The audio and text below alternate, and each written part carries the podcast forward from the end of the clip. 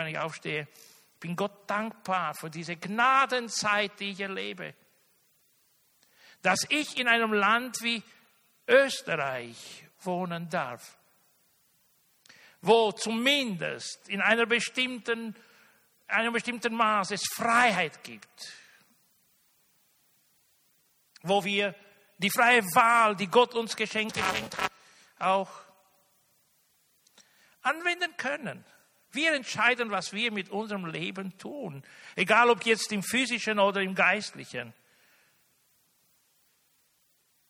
In einer Zeit, wo in vielen anderen Ländern die Freiheit so sehr eingeschränkt ist, wo Menschen nicht über ihr eigenes Leben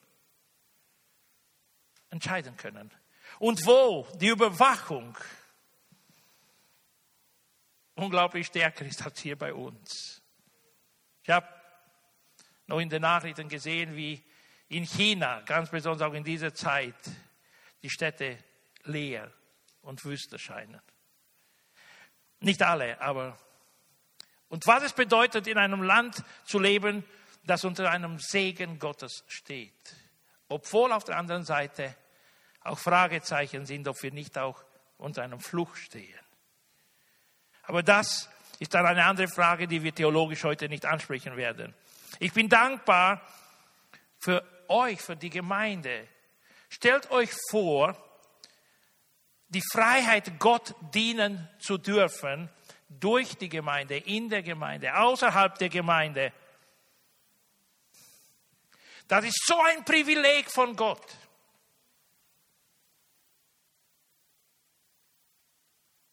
Auf der einen Seite. Auf der anderen Seite ist es so eine große Verantwortung. Ich werde später noch auf diesen Punkt kommen, wo ich über einen Paradox in unserem Leben sprechen werde. Über das, was wir merken. Und ich will auch offen zu euch heute mich bekennen, ich bin einer von euch. Ein ganz normaler Mensch mit Stärken und Schwächen. Und ich stehe unter einem Auftrag, den Gott und einer Berufung von Gott, einen Auftrag, den Gott mir geschenkt hat. Und solange ich unter diesem Auftrag Gottes stehe, bin ich mir bewusst, ich bin verantwortlich für jedes Wort, das aus meinem Mund rauskommt. Umso mehr, wenn ich am Sonntag das Wort Gottes predige, wenn ich euch etwas lehre. Jakobus sagt ganz deutlich und klar, hey, seid nicht viele Lehrer, denn wir werden ein bisschen strenger vor Gericht Verantwortung geben müssen. Hey, es ist nicht so, äh, jeder tut, was er will und es ist eine bestimmte Verantwortung.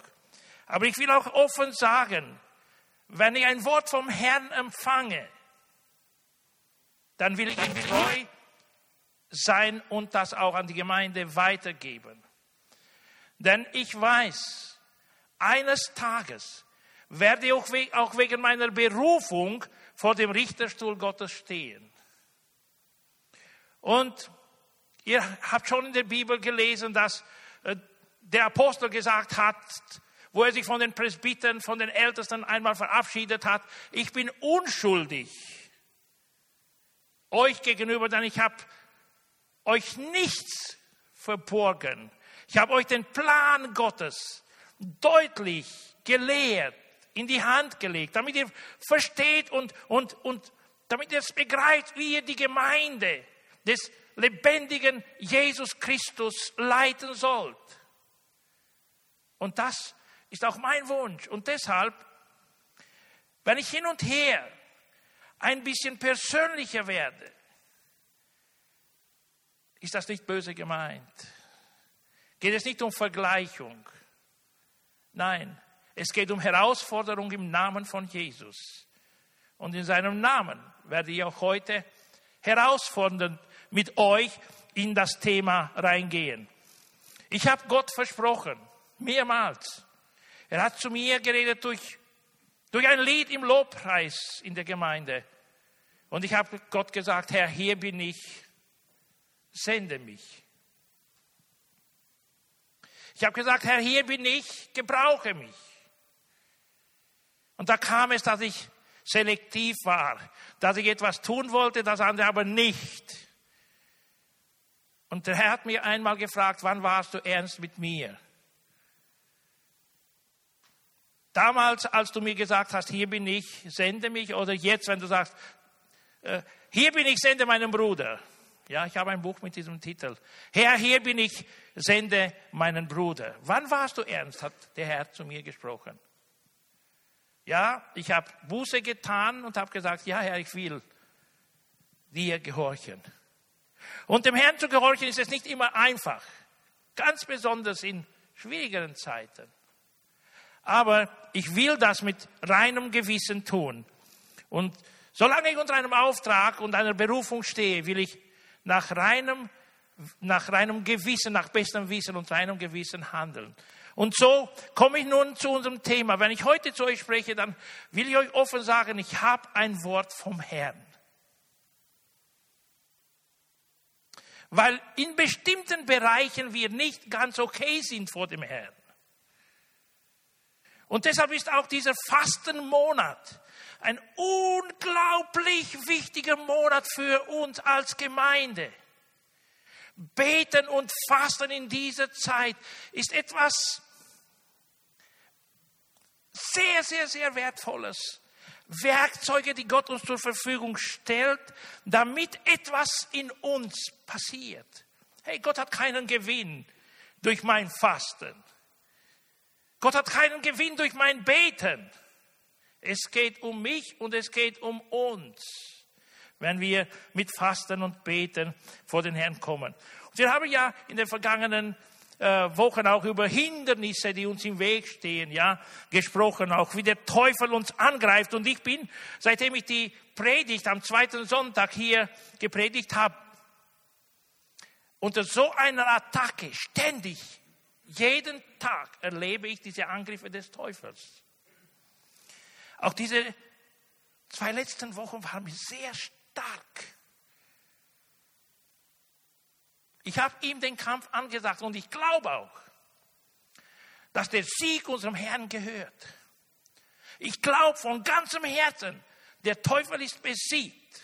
Und weil er weiß, dass er kurze Zeit hat und noch einen Gegner in mir hat, bekämpft er mich die ganze Zeit durch. Und ich bin schwach. Ich mache Fehler. Ich gebe aber den Kampf nicht auf. Das muss ich offen sagen. Und ich strebe weiterhin nach dem, was Gott mich beauftragt hat, für die ganze Gemeinde als Ziele zu setzen für dieses Jahr. Streben nach dem Gewinn, der für die Ewigkeit so wichtig ist. Unglaublich wichtig ist.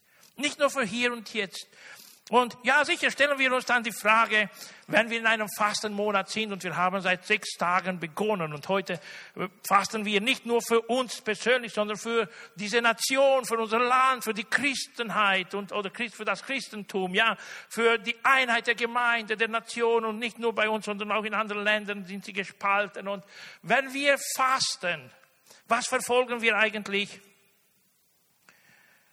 Warum fasten wir in dieser Zeit? Wollen wir schlanker werden?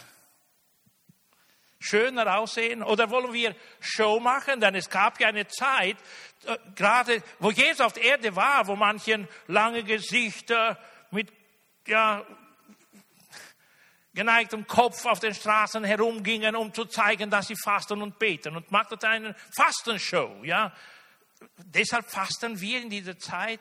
Nein, das ist nicht ein Grund für uns zu fasten.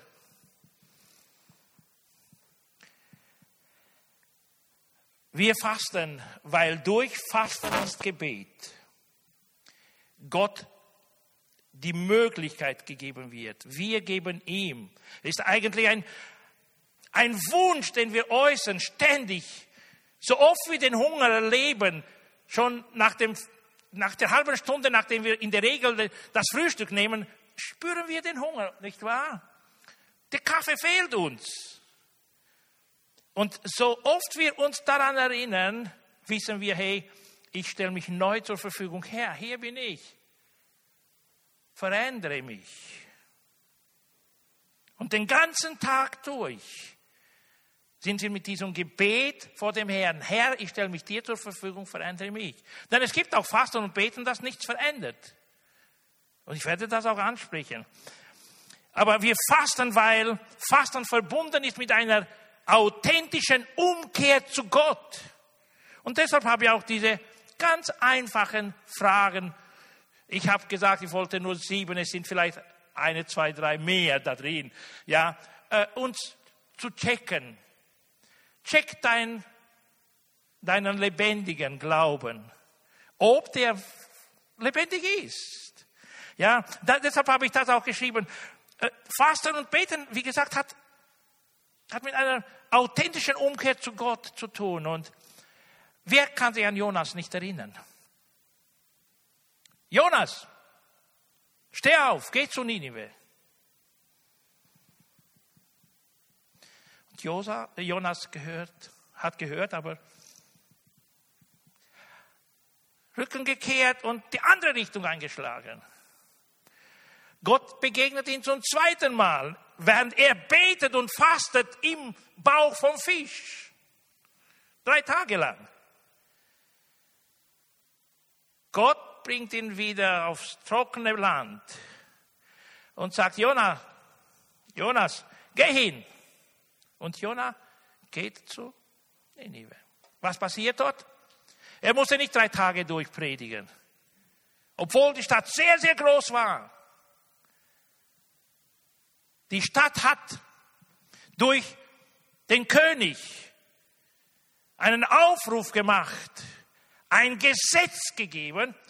Niemand, nicht Mensch und nicht Tier, wird drei Tage etwas zu essen und zu trinken haben. Ja?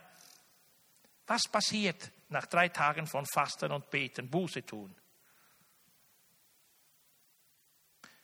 Die Vernichtung einer Stadt wird für 100 Jahre verschoben. Für 100 Jahre verschoben, vielleicht für mehr wäre es möglich gewesen. Aber es geht ja immer wieder, eine Generation erlebt Gott, die zweite weniger. Und dann wieder eine erlebt Gott und die andere weniger. Und dann kam wieder eine Generation, die sich von Gott entfernt hat. Und dann kam die Zeit, wo Ninive in Schutt und Asche gelegt wurde. Aber während dem Fasten und Buße tun, authentisch, von ganzem Herzen, hat Gott eingegriffen und dieses Volk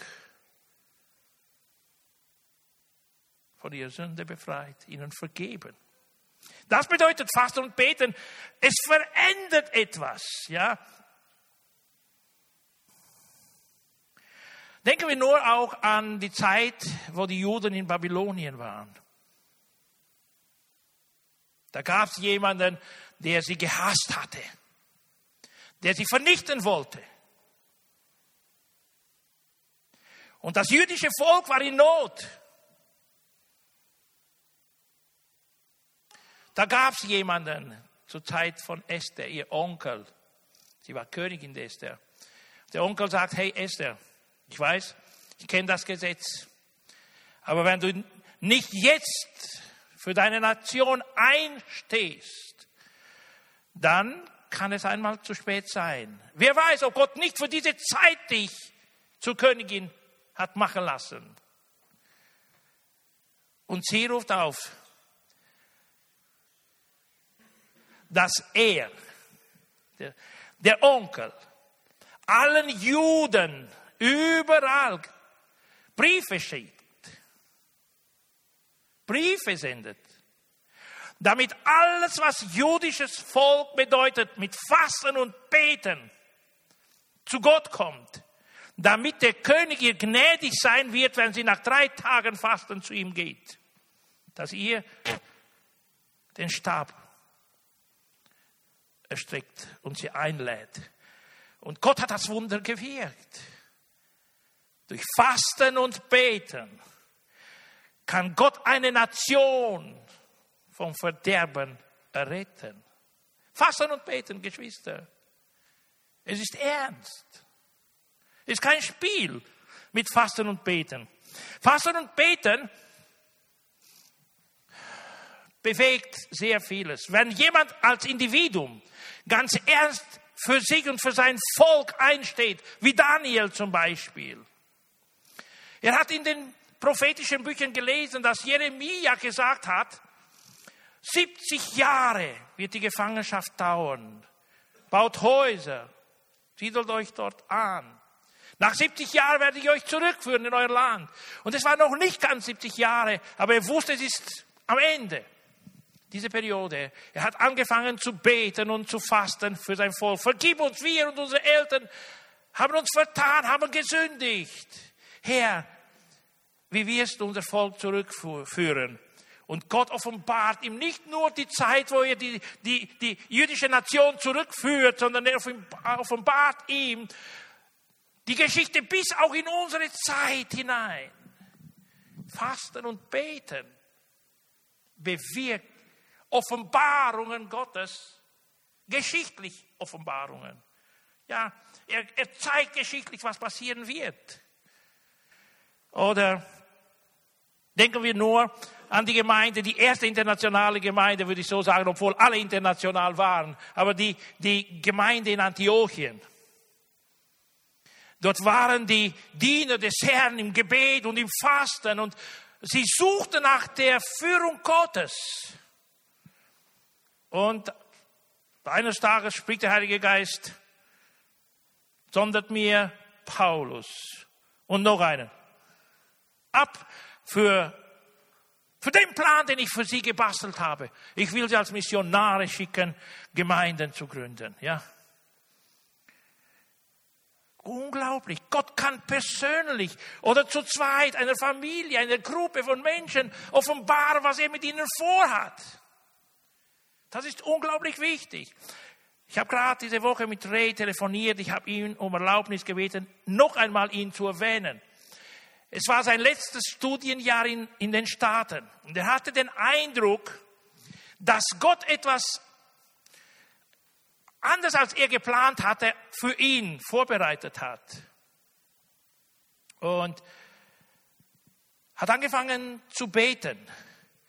Dann hat er über einen Monat gefastet, gebetet. Ihr kennt ja den Bart, er hat Bart angesprochen und hey, unterstütze mich im Gebet. Ich habe den Eindruck, Gott hat etwas mit mir vor. Und seine Pläne waren nicht nach Europa zu kommen zu der Zeit sondern vielmehr noch dort zu bleiben für eine bestimmte Zeit. Aber während diesem Fastenmonat hat Gott zu ihm gesprochen. Wir haben sicher in dieser Zeit, ich habe nicht gewusst, dass er fastet und betet und dass er sich orientiert, was Gott mit ihm vorhat, habe ich ihm gesagt, wir waren gerade in dieser Spannung, fast ein Jahr schon mit Verhandlungen für eine internationale Gemeinde. Und unser Vorstand, der Vorstand der Gemeinde Gottes hat sich immer wieder dagegen gestellt. Und es, wir haben, waren in Verhandlungen mit Deutschland und mit Amerika und in unserer Bewegung in der Gemeinde Gottes und es ist nichts rausgekommen. Und in dieser Zeit hat Gott zu ihm gesprochen, dass er zurückkommen soll nach Europa. Was passiert er? Er war im Fasten und Beten und eines Tages ruft ihn Bart an und sagt, Ray, das, was dein Herz bewegt und den Eindruck, den du in deinem Herzen hast, kommt von Gott. Folge der Führung Gottes. Und danach macht Ray ein Video und postet es im Oktober, dass Gott ihn beauftragt hat, herüberzukommen, um Gemeinden zu gründen. Und so haben wir begonnen mit der internationalen Gemeinde hier. Also, was ich sagen will, Fasten und Beten ist kein Kinderspiel. Es ist ernst gemeint. Es geht um mich und meine Beziehung zu Gott, um mich und den Auftrag Gottes für mein Leben. Um mich und mein Ohr, mein Herz, mein, mein ganzes Wesen. Es, es ist sehr ernst gemeint.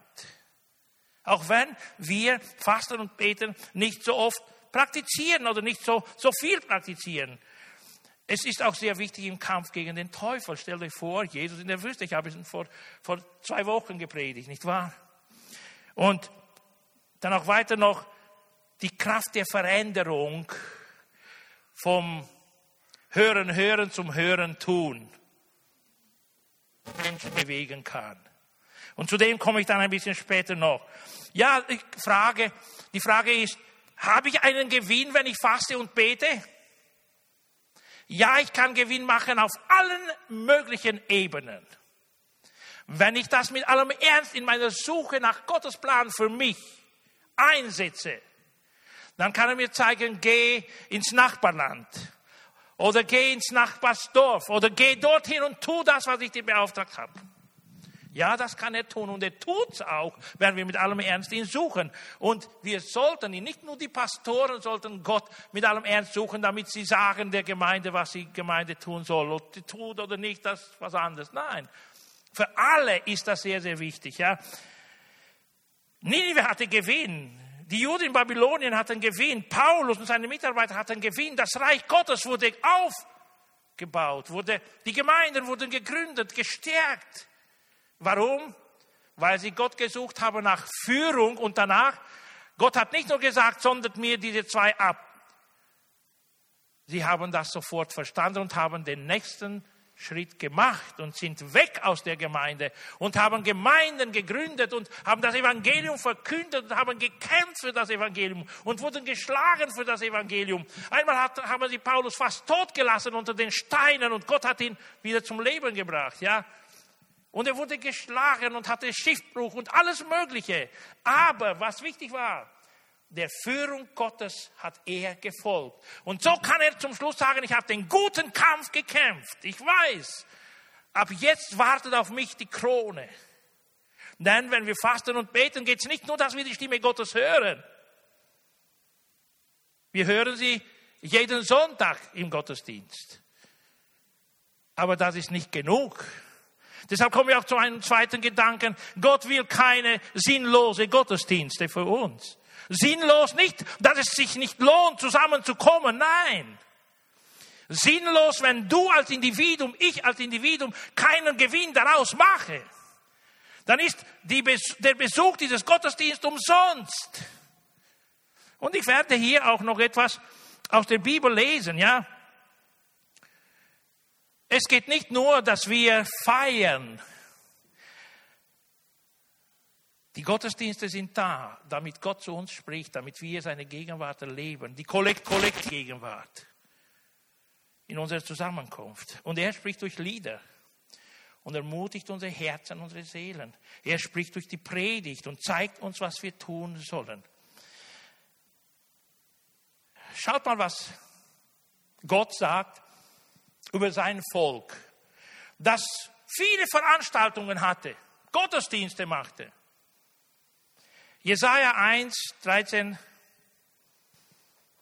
und bis 19 gehe ich. Hört endlich mit diesen nutzlosen Opfern auf. Aber er hat sich ja herausgefordert, ihm Opfer zu bringen, ja. Aber heißt, hier heißt es, hört endlich mit diesen nutzlosen Opfern auf. Ich kann euren Weihrauch nicht mehr riechen. Ihr feiert bei Neumond und am Sabbat. Ihr kommt zu den Gottesdiensten und den jährlichen Festen zusammen. Aber ich verabscheue sie, weil ihr an euren Sünden festhaltet. Darum hasse ich alle diese Festversammlungen.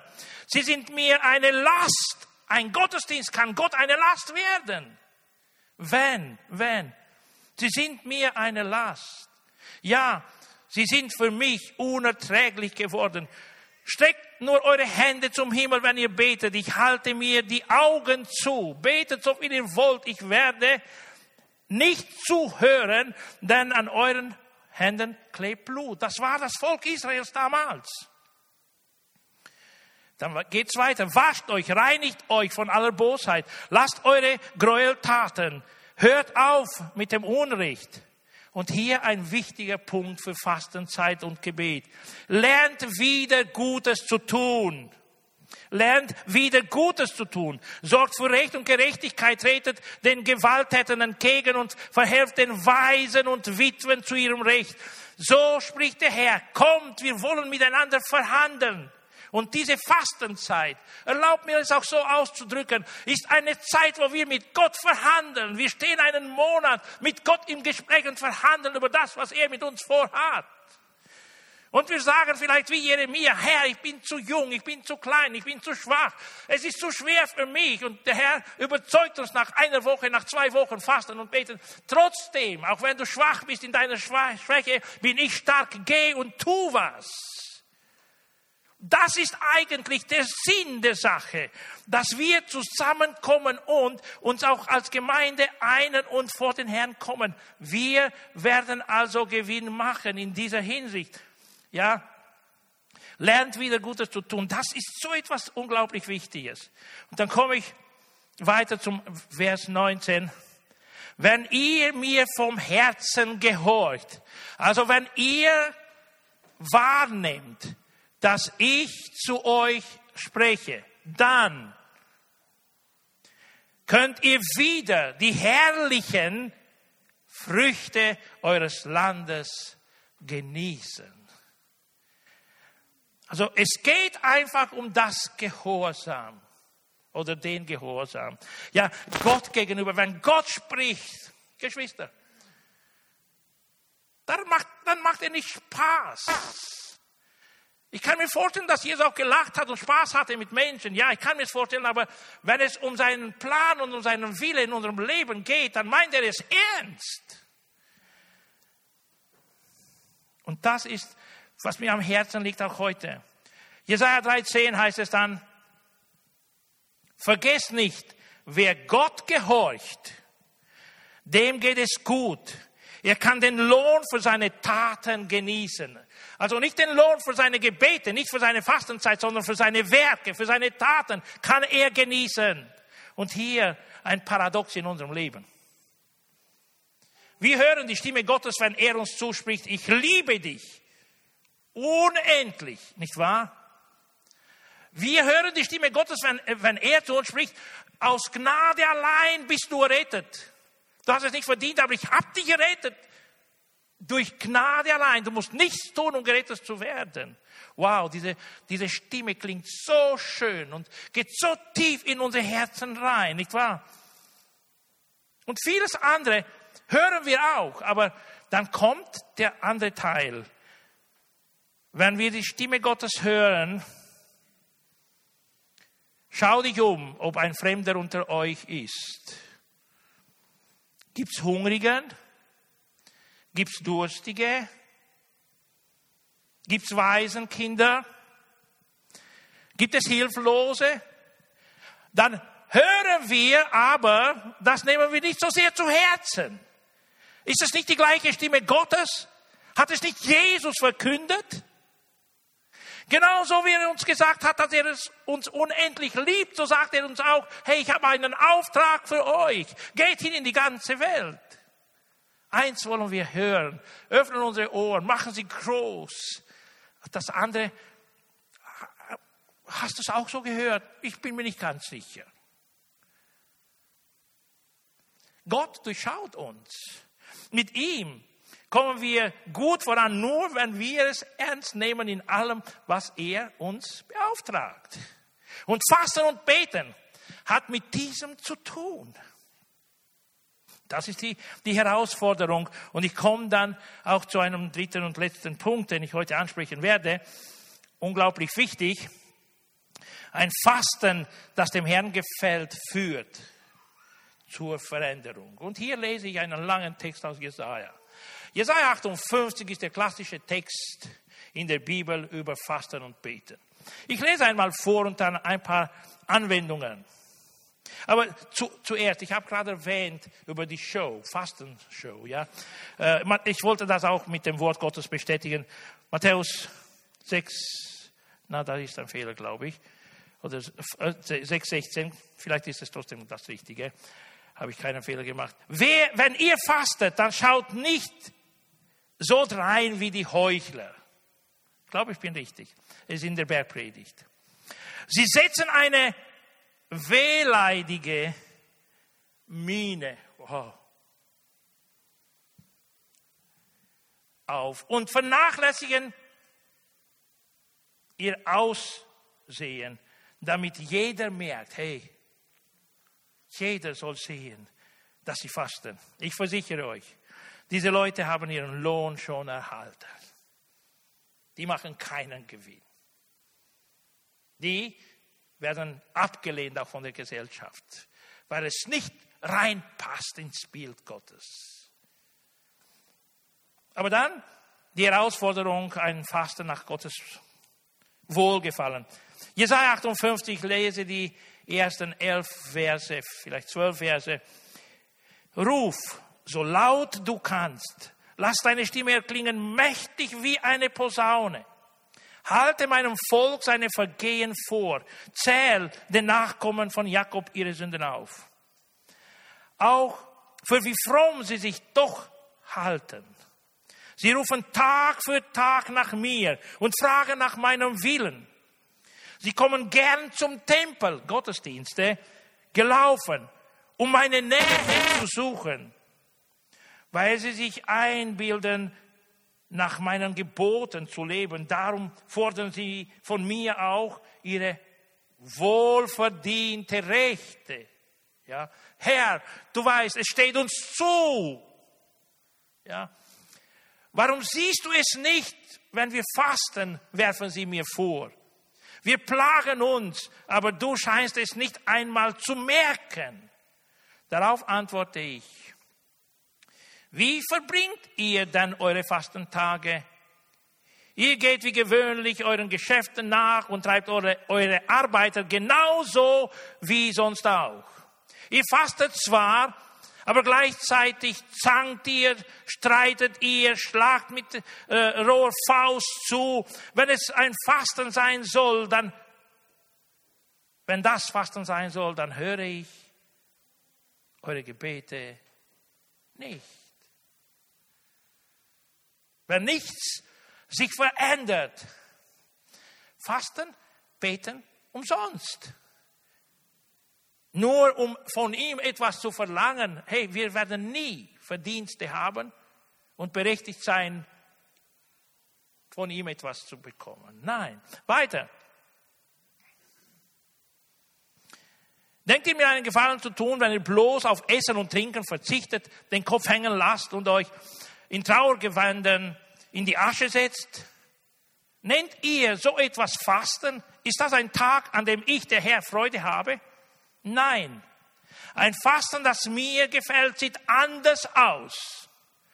Löst die Fesseln der Menschen, die man zu Unrecht gefangen hält. Hier will ich etwas einbringen, was Pastor Erik am Anfang des Jahres noch gepredigt hat. Unversöhnlichkeit, Unversöhnlichkeit. Hey, wenn du jemanden nicht vergeben kannst, hältst du ihn gebunden. Faste und bete, dass du die Kraft bekommst, dass du allen Menschen alles vergeben kannst. Das ist unglaublich wichtig. Lass ihn frei. Befreie auch sein Gewissen. Sag ihm offen, ich habe nichts mehr mit dir. Wir haben nichts mehr zu verhandeln. Ich habe dir vergeben. Ich liebe dich. Bedienungslos. Es ist sehr wichtig, ja. Löst die Fesseln der Menschen, die gefangen sind. Befreit die, sie vom drückenden Joch der Sklaverei und gibt ihnen ihre Freiheit wieder. Schafft jede Art von Unterdrückung ab. Lasst auch nicht zu weit gehen. Ich werde ihm schon zeigen. Was er mir angetan hat, hat Folgen. Es gibt Konsequenzen. Er wird, er wird schon sehen, ja. Er wird, bedroht niemanden. Geht weiterhin. Teilt euer Brot mit den Hungrigen. Nehmt Obdachlose bei euch auf. Und wenn ihr einen begegnet, der in Lumpen herumläuft, gebt ihm Kleider. Helft, wo ihr könnt. Und verschließt eure Augen nicht vor den Nöten eurer Mitmenschen. Dann wird mein Licht eure Dunkelheit vertreiben wie die Morgensonne. Und in kurzer Zeit sind eure Wunden geheilt. Eure barmherzigen Taten gehen vor euch. Und meine Herrlichkeit beschließt euren Zug. Wenn ihr dann zu mir ruft, werde ich euch antworten. Wenn ihr um Hilfe schreit, werde ich sagen, ja, hier bin ich. Beseitigt jede Art von Unterdrückung, hört auf, verächtlich mit dem Finger auf andere zu zeigen, macht Schluss mit aller Verleumdung. Nehmt euch den Hungernden an, gebt ihnen zu essen, versorgt die Notleidenden mit allem Nötigen. Dann wird mein Licht eure Finsternis durchbrechen. Die Nacht um euch her wird zu hellem Tag. Immer werde ich, der Herr, euch führen. Unglaublich, damit wir richtigen Weg gehen, ja. Auch in der Wüste werde, werde ich euch versorgen. Ich gebe euch Gesundheit und Kraft. Ihr gleicht einem gut bewässerten Garten und einer Quelle, die nie versiegt.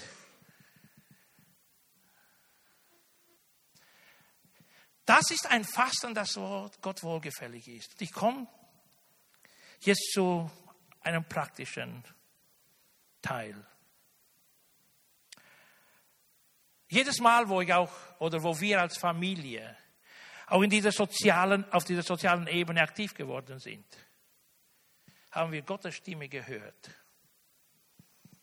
Klar, ganz besonders, wo er zuerst mit uns gesprochen hat, haben wir verhandelt, auch mit Gott im Gebet. Wo Gott zu uns gesprochen hat, dass wir Pastor Indale zu uns nehmen.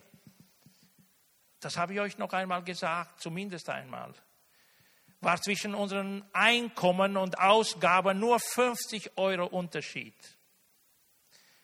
Und er hatte damals noch keine weiße Karte, keine Berechtigung für Österreich. Er hatte die grüne Karte. Und wenn er aus dem Lager rauskam, dann wurde er privat aufgenommen, hat der Staat für ihn nichts mehr bezahlt. Und das waren ein paar hundert Euro, die wir nicht hatten. Und deshalb haben wir in der Zeit, Gott hat zu uns gesprochen, aber wir haben immer wieder verhandelt. Wir haben mit mir darüber geredet, hey, wie könnten wir das tun? Und ich muss offen gestehen, dass sie ein bisschen stärker im Glauben war als ich damals. Der hat gesagt, hey, wir gehen dieses Risiko ein, Gott wird für uns sorgen. Und er hat Wunder getan. Ab dem Tag hatten wir nie Minus. Gott hat für uns gesorgt. Dann kam Nikolas nach ein paar Monaten. Hat wieder Gott zu meiner Frau gesprochen, wo ich unterwegs war in Rumänien, war ein Begräbnis von einem Onkel von mir. Komm nach Hause, wir kommen nach Linz, treffen uns mit Nikolaus drüben in den Räumlichkeiten und sagen, Nick, morgen früh komme ich und hol dich ab, du kommst zu uns. Jedes Mal wo wir aktiv geworden sind, haben wir die Stimme Gottes wahrgenommen und Gehorsam geleistet. Wir hätten sagen können, hey, mit den Dale haben wir genug. Ja, oder? Und dann ist das nächste Projekt gekommen. Ein Kind aus Afrika. Und dann ist das nächste gekommen, der David. Und dann hat Gott weiter zu uns gesprochen und wir haben ein zweites Kind in Afrika. Und ein drittes Kind haben wir bis jetzt. Und was ich euch sagen will, meine Frau und mit mir gemeinsam haben eine Dauerreservierung in einem Heim in Uganda und bieten dort für drei Kinder einen Tisch, ein, ein Bett, ein Dach über ihrem Kopf und auch Ausbildung oder Schullernen. Und bei, äh, bei unserem Tisch essen jeden Tag, bei denen, wir dort Dauer reserviert haben, jeden Tag essen drei Waisenkinder. Weil wir die Stimme Gottes gehört haben und folgen. Und während dieser Zeit, wo, wir, wo ich mich vorbereitet habe für die, diesen Fastenmonat, hat Gott vor zwei Wochen erneut zu mir gesprochen wäre es ein großes Problem, wenn ihr einen anderen Tisch dort äh, reservieren würdet, einen für vier Personen. Ja, ich habe den Antrag gestellt, ich habe mit mir darüber gesprochen. Ab nächsten Monat haben wir dort eine Reservierung für vier Waisenkinder. Wir haben die Rückmeldung bekommen. Und dort gibt es ein Dach, ein Bett, Kleidung, Essen, Trinken, Vollpension. Weil, weil, weil, wenn Gott zu uns spricht, wir Gehorsam leisten sollen. Und wir tun das nicht für die Gemeinde. Wir bringen unseren Zehnten in die Gemeinde. Das geht nicht vom Zehnten. Es geht jenseits des Zehnten. Weil wir ein Ziel haben in unserem Leben. Wir wollen Gewinn machen, mit jedem Preis Gewinn auf sozialer Ebene, in der Beziehung mit Gott für die Ewigkeit. Ja, wir investieren. Und das ist und bleibt uns wichtig, Geschwister. Versteht uns und mich nicht falsch. Ich will mich mit niemandem vergleichen. eins ist mir wichtig während diesem Fastenmonat. Gottes Führung zu suchen. Während diesem Fastenmonat auf seine Stimme hören. Und ich bin vorbereitet für euch. Ich komme euch entgegen. Ich flehe euch auch, euch auch. Wenn ihr mit der internationalen NGO arbeiten möchtet, mit der ich arbeite, wir als Familie, hier gibt es ganz einfache Anträge. Wenn sich jemand nicht auskennt, kommt, ich, ich, ich bin euch behilflich. Stellt euch mal vor, die Salem International Church würde dort fünf, sechs Tische mit Dauerreservierung haben. Wenn vier Familien sich zusammentun, und wisst ihr, es geht nicht um eine enorme Summe, mit 25 Euro pro Monat. 25 Euro pro Monat. Haben die Weisen Essen, Trinken, Dach, Bett, Kleidung, Ausbildung. Sie begleiten sie bis 18. Was ist so schwer? Ich verzichte vielleicht auf eine Mahlzeit im Restaurant einmal im Monat. Ich, ich, ich will euch keine Anweisungen geben. Es geht nur um die Herausforderung. Wir fasten und beten als Gemeinde, um eine Erweckung zu erleben, eine Erneuerung.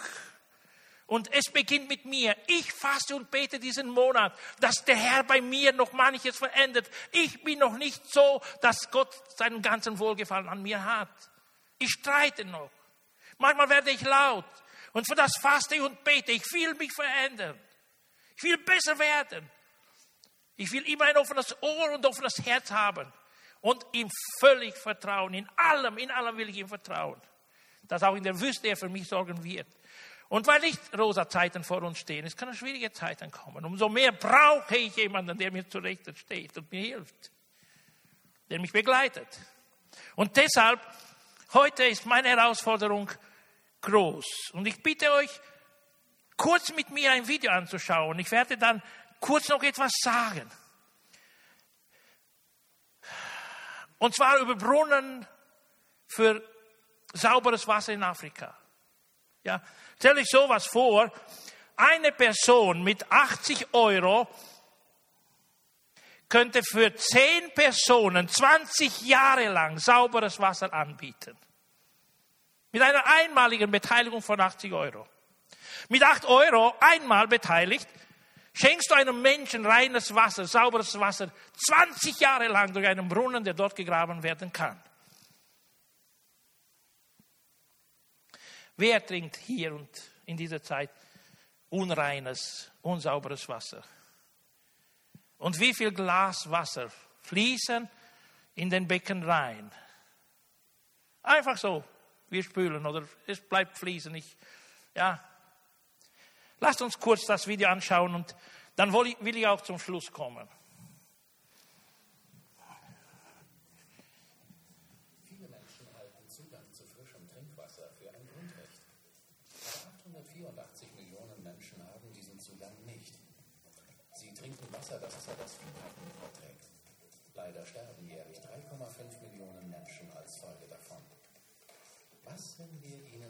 Wasserbrunnen bohren würden. Die Folgen wären, 1000 Menschen haben bis zu 25 Jahre lang Zugang zu frischem Wasser. Ein Dorf entrinnt dem Teufelskreis aus Krankheit und Tod. Frauen müssen nicht mehr täglich stundenlang Wasser tragen. Kinder können zur Schule gehen.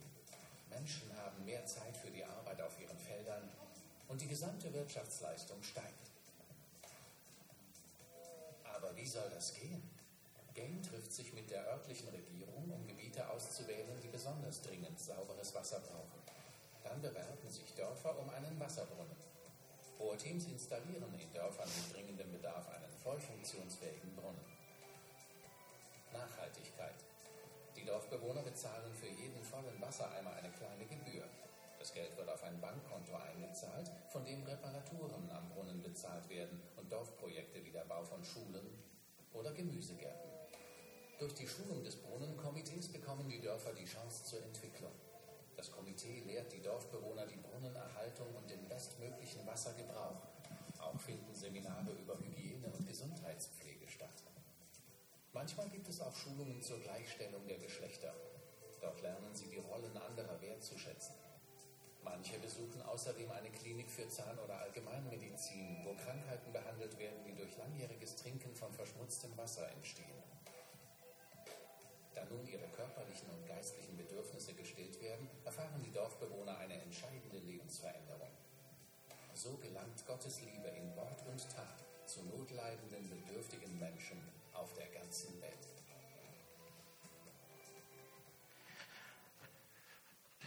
Warum dieses Video? Wenn wir so ein Projekt übernehmen würden, helfen wir den Menschen zur Selbsthilfe. Es geht nicht nur, dass sie das saubere Wasser haben, sondern dass sie auch weiter an anderen Projekten in ihrer Umgebung, in ihren, in ihren Dörfern arbeiten, damit die Gesundheit einen höheren Level erreicht und so weiter und so fort.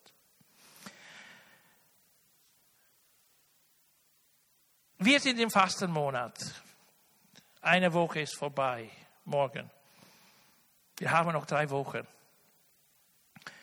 Darüber gibt es noch die Möglichkeit, nur zur Selbsterinnerung ein Zettel, zwei Zettel, drei Zettel zu nehmen. Klebt sie auf den Kühlschrank, wo auch immer, auf die Tür, wo er mehr durchgeht.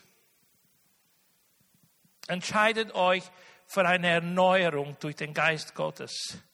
Stellt euch diesen Monat Gott zur Verfügung, damit er zu jedem von euch sprechen kann. Er spricht, auch heute hat er zu euch gesprochen. Er will, dass wir seine Liebe in der Tat beweisen.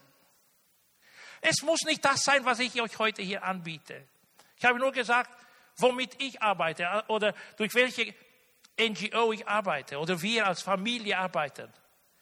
Ja, wir vertrauen den Menschen und ja, wir haben drei Jungs und hoffen, wir haben ab nächsten Monat ein Mädchen noch dazu. Und wir träumen auch eines Tages, sie dort besuchen zu können, sie persönlich kennenzulernen. Ja, es ist ein Traum. Und das will ich euch zu Herzen legen. Und jetzt will ich euch an etwas erinnern vom Volk Gottes Israel. Nachdem sie über den Jordan ins verheißene Land eingezogen sind und Städte schon hatten und Ortschaften, in denen sie gemütlich wohnen konnten, hat die Gemütlichkeit sie überwunden. Und es gab noch einen Teil, den sie durch Kampf erobern sollten vom versprochenen Land, vom verheißenen Land. Aber sie sind träge geworden. Hey, es geht uns gut. Wir haben genug. Wir brauchen nicht mehr Platz als den, den wir jetzt haben. Alles ist okay. Aber Josua spricht im 18. Kapitel, Vers 3 mit dem Volk und Josua mahnte sie, wie lange, wie lange wollt ihr noch träge sein? Wie lange bleibt es so ohne ein Interesse für das, was ich euch gebe, was ich euch schenke, das versprochene Land? Wie lange wollt ihr noch da zu Hause in euren Sofas sitzen und langweilen. Steht auf, nimmt das Land in Besitz. Es ist mein Geschenk für euch, sagt Gott. Und das ist meine Herausforderung. Lasst uns nicht länger träge bleiben. Fragt mal Nikolas, wie es in Ihrer Region war mit dem Wasser. Wie, wie oft auch er Wasser hat von ferne bringen müssen nach Hause. Und wie Frauen das machen. Und die haben keinen Hahn, so wie wir. Kalt, was, äh, äh, warm, heiß, was auch immer. Ja, es ist, es ist ein bisschen anders. Ich will euch nicht unter Druck setzen, aber ich bin ernst. Ich habe diese Botschaft vom Herrn bekommen. Jeder soll sie anwenden, selbst wie der Geist Gottes ihn führt. Aber lasst uns nicht länger ungehorsam und träge sein, sondern auf Gott hören. Und in diesem Fastenmonat eine Erweckung erleben, eine Erneuerung, eine Veränderung. Damit der Vater sagen kann, so wie er eins über Jesus gesagt hat, das ist mein Sohn, in ihm habe ich